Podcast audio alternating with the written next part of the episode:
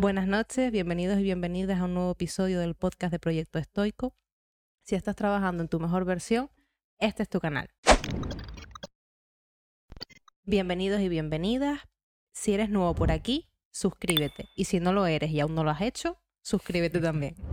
Bueno, buenas noches. Esta noche tenemos con nosotros un invitado muy, muy especial, a Jesús de Cerveceando con el Quillo. Teníamos muchas ganas de tenerle por aquí. ¿Qué tal, Jesús? ¿Cómo estás? Buenas noches, chicos. Muchísimas gracias por la invitación. La verdad es que por una parte la estaba esperando. Era algo prometido ya. Sí, sí, Desde un principio, ¿no? Pero sí, sí, muchísimas gracias por invitarme y poder compartir este, este momentito con ustedes. Es un placer, tío. Es un placer. Bueno, esta noche vamos a hablar de lo que creemos nosotros que es importante para llevar a cabo un proyecto personal. Y también un proyecto personal en redes. Bueno, Jesús, tú tienes un Instagram que es Cerveceando con el Quillo, que lo comenzaste durante la cuarentena, ¿verdad? Sí. Cuéntanos un poquito, eh, pues, tu proyecto. Todo comenzó con una broma. Eh, muchas de las cosas que comienzan como una broma, eh, piensas que simplemente se va a quedar ahí. Pero el contenido pues fue gustando. Contenido de catas en directo, un poquito dándole ese toquito de humor, ¿no? Que, uno, que a uno le une el cachondeo en este caso, pues la verdad es que fue gustando. Y a partir de ahí, pues se fue profesionalizando poquito a poco, buscando muchísima más información, sobre todo eh, información didáctica sobre el tema de las cervezas, eh, lo que contempla la historia, lo que contempla eh, las personas que hay detrás de cada elaboración, de cada etiqueta del arte que se le pone. Entonces, poquito a poco hemos estado eh, creciendo y desarrollándonos eh, precisamente eh, a lo que ahora mismo somos. Un proyecto ligeramente consolidado y con muchísimas miras en un futuro. Yo me he fijado que tú a día de hoy ya estás bastante más concienciado, incluso haciendo colaboraciones con con eh, cerveceras artesanales. Mm. Cuando tú empezaste el proyecto, ¿tú sabías ya de, de, cervezas artesanales y tal? ¿O has ido aprendiendo a lo largo de, todo este tiempo? Em, como todo proyecto nuevo que no estaba estudiado, yo no conocía la cerveza artesanal. Entonces fueron, fue un erudito, que se llama Cristian, del Paz La Tierra, bueno, que lo conocemos todos por aquí en Fuerteventura, el que comenzó a ver eh, mis vídeos y empezó a decirme, a ver, yo tengo un bar, eh, precisamente por el tema de la pandemia, evidentemente no se han podido sacar la cereza, pásate por aquí. Y él empezó a darme, pues, ligeras pinceladas de lo grandioso que es este mundo. Entonces, no, he ido aprendiendo conforme hemos ido eh, haciendo vídeos, catas, sobre todo lo que comentabas, colaboraciones con, con cerveceras. A día de hoy podríamos decir que eres un referente en el país eh, mm, sobre la divulgación de la cerveza. Te has conseguido hacer tu, nombre y tu huequito en, tu nicho. Y, nos gustaría que hablaras de la importancia o de lo que tú crees, si es importante o no, de, de, creértelo. Porque a mí una cosa que a mí me llamó la, la atención, bueno, me llamó la atención, más que me llamara la atención, me marcó cuando nosotros empezamos Proyecto Estoico y tú mm, tuviste conocimiento del proyecto, un mensaje que nos mandaste nos decía, crean en ustedes y crean en su producto. ¿Podrías hablarnos un poco de esto?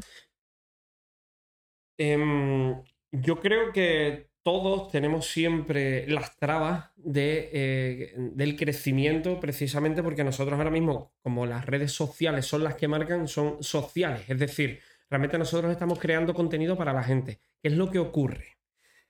Que si tú no te crees este proyecto, aquí todo el mundo eh, pasa en la vida diaria, ¿no? Pasa en el deporte. Ustedes mismos lo, hicieron ver desde un principio. ¿Cómo habéis podido sortear obstáculos que, para nada pensabais que podíais eh, saltarlos, ¿no? En este caso. Entonces, yo creo que es súper importante, mm, eh, sobre todo, discernir eh, entre el ruido que te llega de la calle, el ruido que te llega de la gente y lo que realmente quieres tú hacer, quieres ver y todo el tiempo que, que, inviertes en, en, crear eh, tu contenido de calidad. O sea, que si tienen un proyecto entre manos, por favor, créanselo. créanselo. Sobre todo cuando no es habitual que lo que hace no lo hace otra gente, precisamente por eso. La originalidad reside en lo que haces. Créanselo, de verdad. Como ellos se lo han creído. Y aquí estamos justamente charlando. Es que es verdad que si no, no crees en ti, es muy difícil desarrollar un proyecto en redes porque Mm. te requiere muchas horas, porque hay muchas críticas, em, porque no deja de ser algo que no está remunerado desde el principio, Mm. con lo cual es, es- es tiempo que te quitas de todo. Entonces, si no confías en tu proyecto, no, no va a ningún lado. Exactamente. O sea, eh, pre- precisamente por eso, porque creo yo que la, lo bueno que a uno le va ocurriendo, sobre todo ese desarrollo dentro de, esto, de estos canales, ¿no? Que empiezan siendo, nada, que empiezan siendo eh, seguidos por tus colegas, tus amigas. Ah, Claro. mira lo que está haciendo este, lo que está haciendo el otro. Pero que ya precisamente cuando vas llegando a, un- a un- a ciertos sectores, como tú bien estabas comentando, vas a recibir comentarios negativos. Todos hemos recibido comentarios negativos. Pero vas a recibir muchos positivos. Sí, total. Yo creo que eso es Mm, la piedra angular donde tú dices, vamos a continuar, exacto. vamos Sí. a seguir por este Sí, camino. sí. ¿Qué tal es tu comunidad en Instagram? Mm, no he visto todavía eh, mucha toxicidad dentro de esa comunidad. Es decir, al revés. Eh, hay muchas colaboraciones. Em, estamos hablando de, de dueños de las mejores fábricas de cerveza artesanales tratándote de tú a tú. ¿Qué gusta Que uno, pues, pues, pues, pues, claro, uno ya empieza a meterse en el mundo y dice, este tío es una eminencia, amigo. Pero que esa eminencia a la que tú le llamas eh, semidios o lo que quieras decirle, que tú le escribas un mensaje y te diga, no, no, dame mi número de teléfono, vamos a hablar por... ¿En serio? Sí, sí, vamos a hablar. Eso es lo bonito. Eso es lo que al final te hace ver que, que por, lo, por lo menos esta comunidad eh, está siendo súper gratificante. Total. Y eh, sin olvidar que somos todos personas. Hombre, mira, una cosa que a mí me parece súper importante y, y con, con relación a lo que acabas de decir, es que cuando, cuando empezamos, yo he escuchado a muchísima gente que dice, bueno, ya cuando consiga esto, mm, haré las cosas de esta manera. Mm. Quiero decir, cuando esté aquí, voy a empezar a trabajar como si estuviera aquí. Y yo creo que es un error, es mi opinión, a lo mejor ustedes piensan diferente, pero yo creo que la clave para que el resto te respete y te tome en serio y te tome en serio a ti y a tu producto es trabajar como, como si fueras un, bueno, trabajar profesionalmente, trabajar en serio, respetarte a ti y a tu producto, ¿sabes? Hacer las cosas lo mejor que puedas, publicar solo lo que esté al 100% dentro de tus posibilidades. Claro. Desde el principio, además. Mm. Porque eh, hay un... He oído, ¿no? Comentarios de personas que dicen, no, no, eh, cuando ya llegue, ya pues ya soy más profesional o ya subo una foto de mejor calidad. Y no, es que si no lo haces desde el principio es muy probable que no, Que no llegues llegues, a, ese punto, sí, sí. Yo creo que el mundo te va enseñando, este mundillo te va enseñando precisamente los pasos que tienes que dar, ¿vale? Tú puedes crear un contenido, pero realmente al final, si quieres llegar a mucha más gente, debes crear ese contenido de calidad. Total. ¿Vale? O sea, te tienes que fijar en esos pequeños detalles, ¿vale? Hablemos del nicho que hablemos. Yo hablo del mío, que son cervezas artesanales. Podemos hablar del vuestro, podemos hablar del que, del que cocina con una mano sí. pasta, mm, pasta, pasta artesanal, ¿no? Iba a decir. Em, por lo tanto, yo creo que desde un principio se tienen que hacer las cosas em, a conciencia y sobre todo dedicarle tiempo. Que estos 30 minutos que ustedes veis aquí tienen una preparación por detrás que ni se le imaginan. Y después, Bueno, y- bueno, claro, claro, y después. ahora toca editar. Ahora toca editar, mira cómo se ríe. claro, eh, pero exactamente. Mucho tiempo, mucho tiempo que dedicarle, eso sí es verdad. Bueno, también creemos que una parte importante, por lo menos sé que Juancho y yo lo pensamos, pero queremos saber tu opinión. La motivación que sientes por tu proyecto, ¿la sientes antes de realizarlo, durante? ¿O sin esa motivación tú crees que no podrías llevar a cabo el proyecto? Muchas veces te fuerzas a hacerlo. No sé si me estoy explicando. Es por ejemplo como cuando haces deporte. Eh, no siempre tienes la motivación para hacer deporte. La motivación te puede llegar después o viendo los resultados. ¿Qué opinas? Yo creo que primeramente debes ser constante con lo que haces, ¿vale? Debes ser constante sí o sí. Es decir, si tú estás ofreciendo tu producto Ya llámese producto a tus vídeos, historias, eh, post, publicaciones, lo que quieras, ¿vale? Tú debes ser constante. Evidentemente, como todo en la vida, tenemos que comprender que vamos a tener subidas y bajadas, subidas Sí. y bajadas. La línea que marca el centro, la línea que marca ese equilibrio es la constancia que estábamos, que, que creo yo que debe haber. Eh, punto importante, se lo puede preguntar a un jugador de fútbol. Cada vez, eh, por cu- cualquier, hablamos de, hablamos de cualquier deporte, ¿vale? Antes de comenzar un partido, ¿esa persona está nerviosa?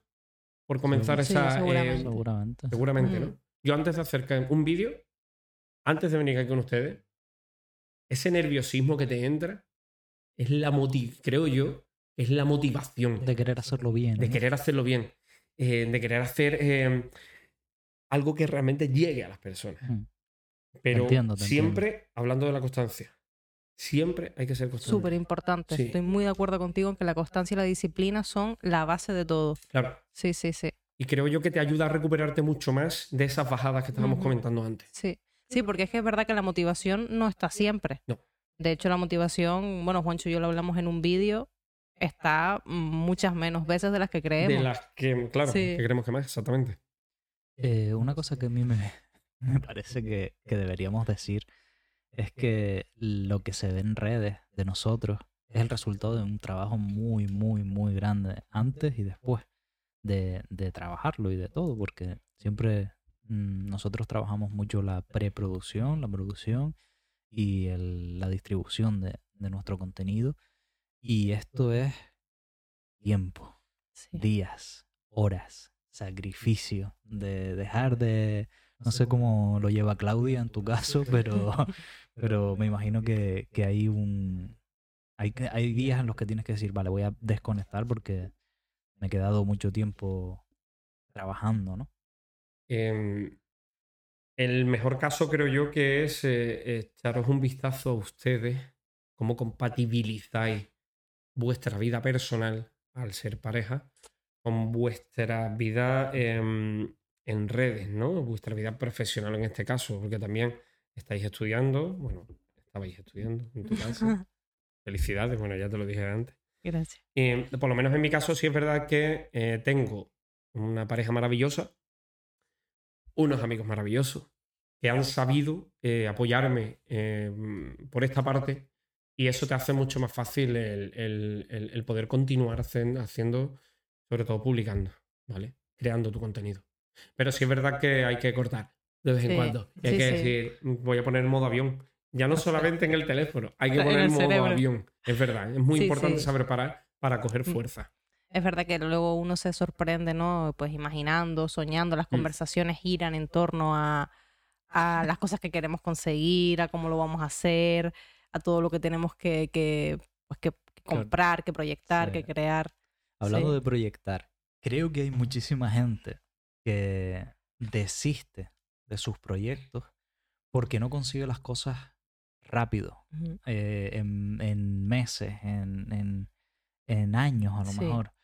Y creo que es un punto importante dar a conocer a, a las personas que están viendo este vídeo o están escuchando este podcast que las cosas no se consiguen de un día para otro No, y para que nada. muchas veces eh, llega un momento en el camino en el que te tienes que replantear, oye, ¿qué estoy haciendo bien? ¿Qué estoy haciendo mal? ¿Qué me funciona? ¿Qué no me funciona? ¿Cómo puedo mejorar, llegar a más personas? ¿Qué opinas tú de todo esto? Ah, ¿Cómo, cómo podrías eh, explicarnos a nosotros o, ponerle un ejemplo a las personas que nos están viendo esos momentos en los que tú te replanteaste o, diste un giro o, o todo esto que estamos hablando? Realmente al final te vas dando cuenta de, de- tanto del contenido que uno crea como de lo que la gente demanda, ¿vale? Tú puedes seguir cre- creando tu contenido, pero sí es verdad que eh, tienes que utilizar ahora mismo los medios que tenemos disponibles, tanto tecnológicamente, ¿vale? Como em, en tema de información, ¿no? Vamos a hablarlo así. ¿Qué es lo que la gente quiere? Pues mira, la gente quiere, como por ejemplo en mi perfil, mi perfil sé que hay gente, evidentemente, prácticamente mi nicho son cerveceros, ¿vale? Pero sí es verdad que nos ve eh, nos consume personas que simplemente ven los vídeos por el- la gracia, porque son graciosos, por, por el tema de las entrevistas o- Claro. O, mm, en este caso, ¿sabes? Entonces, claro, uno tiene que al final replantearse qué es lo que va o la- lo que va funcionando. Porque al final si vas trabajando en lo tuyo, Sí. em, realmente vas consiguiendo cosas. Es como el que va al gimnasio. Empieza el gimnasio, ¿no? Empieza el gimnasio, un mes después se levanta la camiseta y dice, a mí no me han salido abdominales todavía. Ajá. Ahí yo creo que el primer mes es como cuando dejas de fumar. Sí, El primer mes es el punto de inflexión. ¿Qué, qué haces a partir de ahí? ¿Abandonas? Porque dices, no lo voy a sacar nunca. O no, voy a seguir trabajando porque yo tengo que sacarlo. Ahí es el punto. Y ahí Claro. es donde tenemos que trabajar, creo yo. es que yo creo que ese es el planteamiento interesante. O sea, nosotros cuando empezamos, no sé cómo lo hiciste tú, nosotros eh, nos pusimos esto a largo plazo a Claro. cinco años. Dijimos, bueno, de aquí a cinco años mm, llegaremos a nuestro, a nuestro objetivo. Y bueno, lo estamos consiguiendo un poquito antes porque nos habíamos puesto los 10.000 seguidores al año, ¿verdad? 5.000 al año. nos 5.000 habíamos al año. Sí. pero nosotros lo pusimos a largo plazo. Entonces tú, por ejemplo, para tu proyecto sé que surgió así como has comentado, pues de, de la cuarentena, una broma, pero una vez tú comenzaste, dijiste, vale, tengo este objetivo o quiero conseguir esto y proyectaste, lo proyectaste en el tiempo. Claro, exactamente. Eh, intentamos, eh, intentamos emular un programa de televisión con sus temporadas, ¿vale? Y ahora mismo estamos teniendo un parón de hace un mes, un mes Sí. aproximadamente, Vacaciones. donde hemos dicho sí, hasta aquí. Que al principio pensaba que no era necesario, pero a mí me- nos está viniendo Sí. genial. Hombre. por- sí, sí, precisamente por eso, porque al uno descansar dice, vale, voy a visualizar exacto. qué estoy haciendo, qué, qué- qué hice, qué, tengo que seguir eh, eh, haciendo. O sea, que, a, a qué le tengo yo que dar vueltas a la cabeza ahora mismo? Y evidentemente el desarrollo se tiene que ver de una temporada a otra, como un programa de televisión, como em, las temporadas en activo de, de un atleta profesional que comienza cuando consigue sus mejores años a partir del quinto o sexto año, dependiendo de la modalidad del deporte. Exacto Yo creo que sí. eso es muy importante. Sí, y aparte el espectador, el consumidor en este caso valora eso, valora Claro. los cambios, valora la evolución. Sí, sí, yo creo que es muy importante eh, ser autocrítico Mm. para poder evolucionar, ¿no? ¿Te has encontrado con alguna dificultad a lo largo del camino? La dificultad, creo yo, la mayor dificultad me la he puesto yo mismo. Soy de tu club. Gracias. Explíquenos eso. Eh, y la dificultad me la he puesto yo mismo. Porque mm, creo que no hay persona o creo que no hay ente que más se exija que uno mismo. Mm. Si yo me exijo tanto, al principio eso no lo llevaba bien, ¿eh? No llevaba nada bien.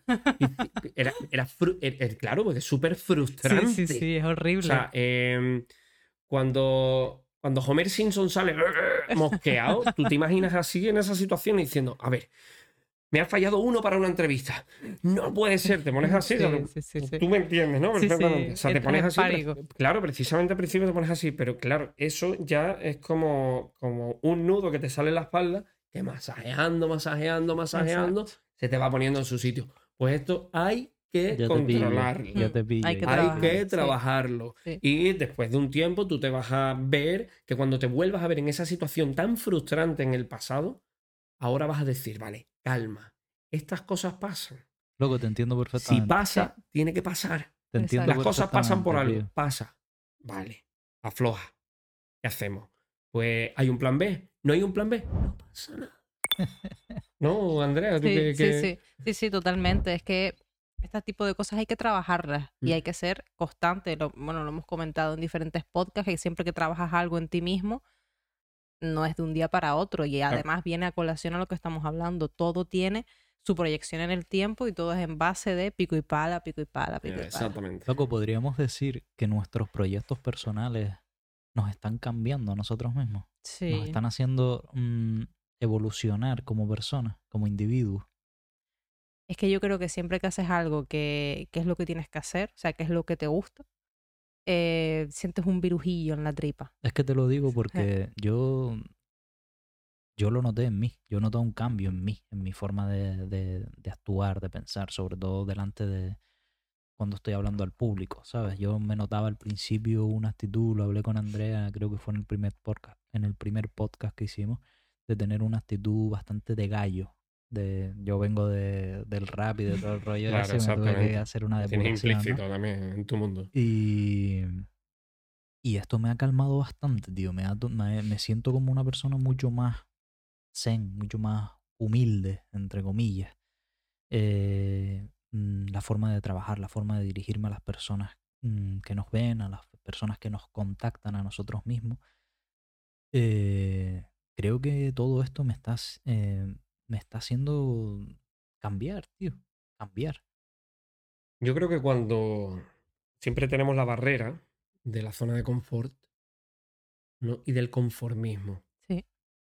Eh, desgraciadamente, mm, suele ocurrir mucho, sobre todo en, en estos pueblos pequeños. Sí, El conformismo, eh, vamos, pesa sí, sí. en Bueno, la gente a partir de 20 años. ¿eh? O sea, Sí, estamos hablando de que, no, de que a partir de ahí no se desarrolla, sino eh, se conforman con, la, con una vida normal que lleva todo el Mm. mundo normal y no salirse del tiesto. que aparte es un poco de presión social, o sea, es Claro. un poco de cuidado, cuidado, no te salgas porque te vas del grupo, ¿eh? Eh, Exactamente. o sea, es una historia. Hoy Claro. lo hablábamos porque fuimos a comer, a, a comer fuera y de vuelta eh, a casa íbamos, íbamos hablando en el coche y Andrea lo denominó vivir en el día de la marmota. No cambiar, o sea, un día igual que el otro, igual que el otro, igual que el otro y secarte con unas areas y morirte. Y la monotonía te consume, amigo. Sí, sí, el día de la marmota. poco- perfecta. sí. Me acabo de imaginar en el sofá después de comer Sí, sí. antes, ¿sabes? Hola, Andrea. Bueno, voy a ver Telecinco, tal. Es que secarte con unas áreas y morirte ha sido súper depresivo, o sea, Colgado con pinza arriba también, ¿no? Terrorífico. Pero sí, es verdad que eso, eh, yo creo que es, em, es de los pueblos pequeños pasa eso. Claro. Eso. Salir, salir de tu zona de confort, lo que, el- la jiribilla esa que tú Sí, estabas sí, comentando. sí. Eh, Sí, Creo sí, que sí. eso ¿Tú también. te sientes reconocido aquí en Fuerteventura?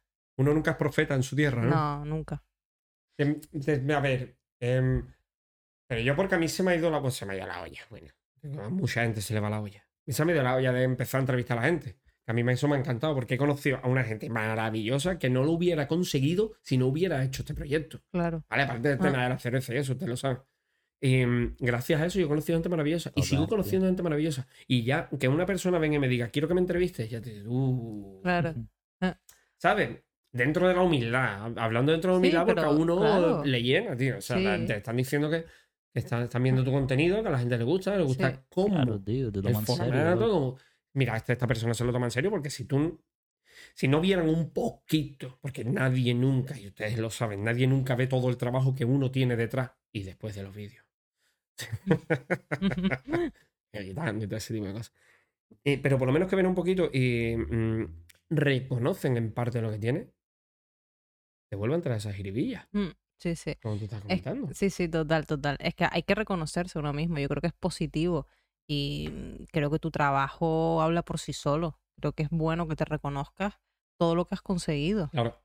Yo es creo que también es importante que nosotros no busquemos el reconocimiento aquí, en Bueno, de Fuerteventura. aquí ni en ningún lado, yo creo. ¿eh? Exacto, yo creo que esto lo tienes que hacer tú porque, porque tú lo quieres hacer Claro. y porque a ti te gusta, tú te lo pasas bien. Nosotros nos lo pasamos como enanos grabando Claro. nuestras cosas y, y haciendo nuestro contenido. Nosotros, mm, si no nos lo pasáramos bien, ya te digo yo que, que esto no tendría futuro.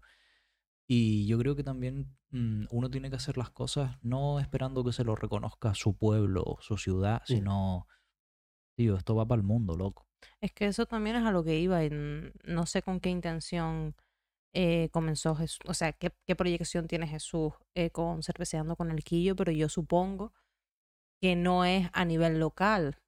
Sin desmerecer el nivel No, local. por supuesto. Pero entiendo que, bueno, que lo que quiere también es hacer una proyección, pues quizás para todo el contenido de habla hispana y puede que en un futuro, incluso más allá, que se, que se puede. O sea que lo bueno de las redes sociales es que es un poco eh, como el nómada digital, ¿no? Claro. Que tú puedes estar aquí y te pueden estar viendo en Suecia tranquilamente. Totalmente. Entonces, claro, el, el, el mundo es nuestro, básicamente.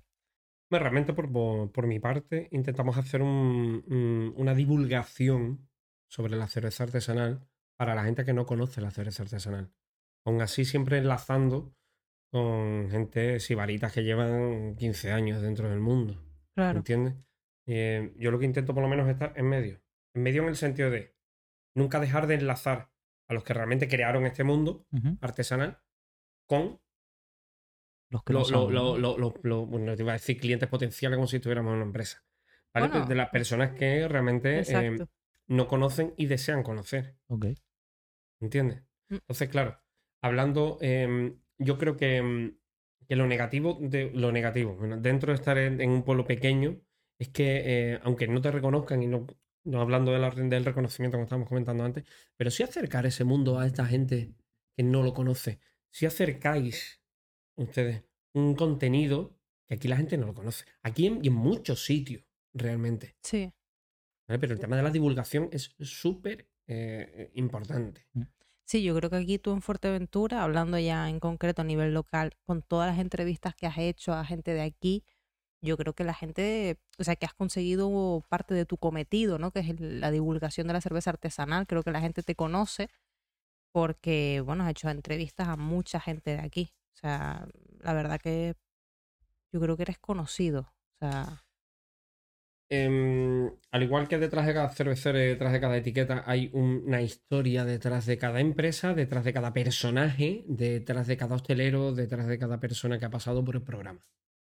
Y eh, lo que intentamos es dar a conocer esa, esa honestidad que tiene la gente de a pie, que se está partiendo los cuernos en Exacto. conseguir sus sueños, en Mm. conseguir sus objetivos.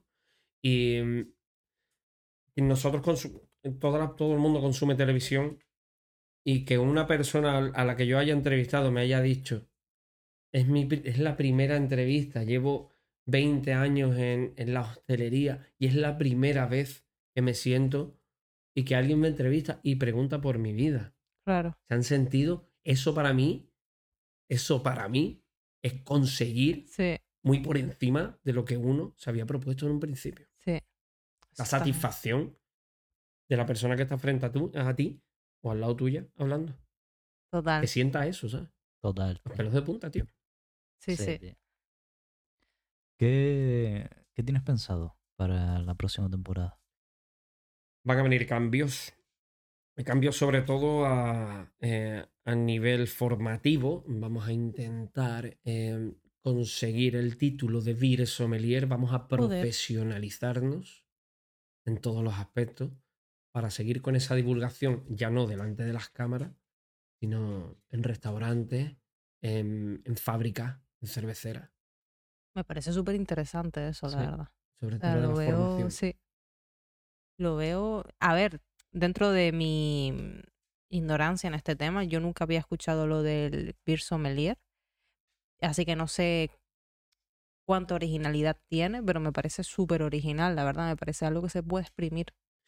Claro, em, ser, una, ser alguien experto con formación en, en todos los aspectos sensitivos que, que te puede ofrecer una cerveza artesanal. Claro. Es que con el vino, un sommelier es mm, como una especie de sabio, ¿no? Me imagino que con la cerveza mm, funciona igual. Claro, lo que estamos intentando mm, desde, ya no solamente desde la cuenta, sino desde el gremio de cerveceros artesanales, es que em, la cerveza artesanal tiene tanto, tanto potencial que ahora mismo podemos equipararlo con el vino, Mm. sobre todo por los aspectos sensoriales. Claro. Es una pasada. Loco, hay una cosa que a mí me llama muchísimo la atención de tu cuenta, tío. Y es cuando empiezas a subir eh, tipos de cerveza. Que yo un día vi una que parecía un zumo de naranja, otra que Sí. parecía un, un batido de chocolate. Es brutal la cantidad de cerveza artesanal que hay. O Una sea, locura, tío. no sabía Es un nada. arte. Sí, sí, sí, Sí, la verdad es que sí. Y solamente con cuatro ingredientes. sí. Agua, malta de cebada. Bueno, se puede meter trigo. puede- eh, levadura y lúpulo. O sea, tú con esos cuatro consigues Los matices y todo, Todo. los sabores. Yo. Claro, depende de la cantidad, supongo, de la maceración, no Sí, sé, me lo eh, invento, claro, ¿no? claro, claro. Las recetas es como, como cualquier persona que prepara un, un, un coulant, ¿no? Porque siempre habrán, o sea, diferentes personas te prepararán el mismo coulant, pero cada, o sea, cada coulant va a saber ligeramente diferente. Te veo en un futuro eh, con tu propia cervecera. Bueno, Yo te veo en Masterchef. Sí, ¿no? Al, al- al lado de Juan Roca. Me acabo de acordar de Homer Simpson cuando hizo su propia cerveza en el sótano. ¿Has visto ese capítulo? Sí, sí, sí. En, en- en nuestro Nostradamus Sí, el mío también. digital, ¿eh? No puedo decir. ¿Tienes pensado sacar tu propia cerveza? Estaría genial. Eh, hay, hay tantísimos objetivos. ¿Es verdad? Hay tantísimos objetivos. Es que claro, yo creo que imagínate que en unos años llegas a una cantidad mm, muy buena de, de seguidores en Instagram, te posicionas, la gente te conoce, no sé, eres un referente en tu nicho y sacas tu marca de cerveza, ¿no? Estaría brutal, la verdad. Estaría brutal. Hombre, imagínate. Eso- Tu marca de cerveza artesanal, no, no, de verdad. Nosotros también soñamos así, ¿sabes? En plan, dentro de unos años nosotros. Mira, una cosa que te iba Sí. a preguntar. eh, el término de, de ustedes, yo lo he escuchado varias veces y es beerfluencer. Claro. Está guapo. ¿Hay, hay beersfluencers en Canarias? Em, lo que comentábamos antes, que uno se tiene que ir creyendo un poquito lo que hace después del tiempo, después de todo lo que lleva trabajando. Eh, yo ahora mismo soy el primer beerfluencer que existe en Canarias haciendo el contenido que yo hago. ¿Vale?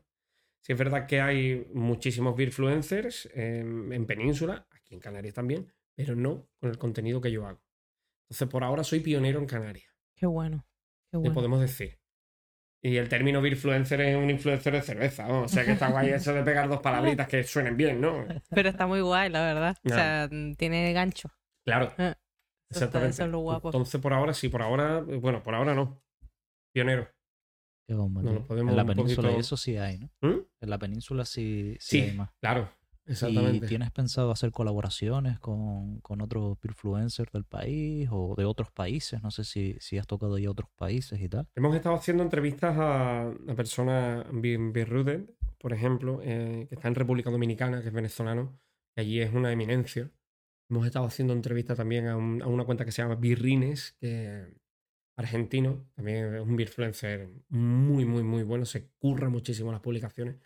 Y realmente lo que estábamos comentando antes, lo bonito de todo esto es eh, las colaboraciones, que ya las están haciendo incluso las cerveceras de hace mucho tiempo, lo que ayudan es a conocerse, ¿no? Entre el, el nicho que tiene uno y el nicho que tiene otro. Pero siguen siendo colaboraciones muy sanas. Entonces, sí, claro. eh, estamos conociendo, seguimos conociendo muchísima gente y evidentemente las colaboraciones eh, serán muy positivas. Sobre todo porque uno aprende, uno aprende lo de la otra persona Claro. y la otra persona aprende lo que, lo que puede exponer, eh, experiencias, todo de uno. Así que sí, ¿no? Claro, y a nivel también ya de Instagram, eh, migran, ¿no? Los seguidores Claro. y, y eso también es lo interesante, ¿no? Que, que se vayan nutriendo Claro. ambas cuentas, sobre todo si es ya en Sudamérica, que ya te abres a un público. Nosotros Claro. tenemos bastantes seguidores de Sudamérica y pues son un público distinto, ¿no? Al, al, al español, son un poco más entregados. Sí. Consume, abierto. consumen mucho más. Sí, Mm. sí, sí. Son más participativos. Mm. Pues hasta aquí el nuevo capítulo del podcast de Proyecto Estoico. Jesús, ha sido un verdadero placer tenerte aquí. Muchísimas gracias, Jesús. Te lo digo de corazón, eh, hace un año que nos prometimos que nos volveríamos a ver y, y creo que la, la- la frase fue, vamos a vernos dentro de un año a ver cómo estamos. Y, y la verdad que nosotros estamos encantados con, con tu evolución, con nuestra evolución, ver que las cosas están saliendo bien y te deseamos que, que te vaya muchísimo mejor en esta te- segunda temporada de tu proyecto. Gracias. Tienes las puertas abiertas de, de- de nuestro podcast para volver cuando tú quieras, hablar de lo que te apetezca y, y nada, tío. Ha sido un verdadero placer, te lo agradecemos de corazón que, que hayas aceptado nuestra invitación y, y tenerte por aquí. Muchísimas gracias a ustedes, gracias Mm. Andrea, gracias Juancho, porque es un verdadero placer poder volver a hablar con ustedes, eso por supuesto. Y como os decía, de cuando os vea dentro de cinco años, nos veamos por la calle y empecemos a pegarnos abrazos, que se podrá, que se podrá. Esperemos. Bueno, esperemos. Pues ya, la vigésima ola ya. Bueno, intentaremos surfear con mascarilla lo que sea. Pero por lo menos eso, que, que sigamos viendo sobre todo vuestro. que sigáis cumpliendo objetivos, que sigamos viéndonos en nuestro crecimiento y sobre todo no dejarlo. Ser constantes Sí, y mantener siempre ese equilibrio. en la lucha De siempre. muchas ganas, pero denle mucha caña a todo. Y ya sabéis, eh, si estáis encontrando vuestra mejor versión, este, Este es es vuestro vuestro- podcast, este es vuestro canal. Síganlo porque son una maravilla, de verdad. Gracias, chicos. Gracias a ti. Ya sabes, suscríbete al canal, dale me gusta, comparte este vídeo y nos vemos en el próximo capítulo. Nos vemos. Chao.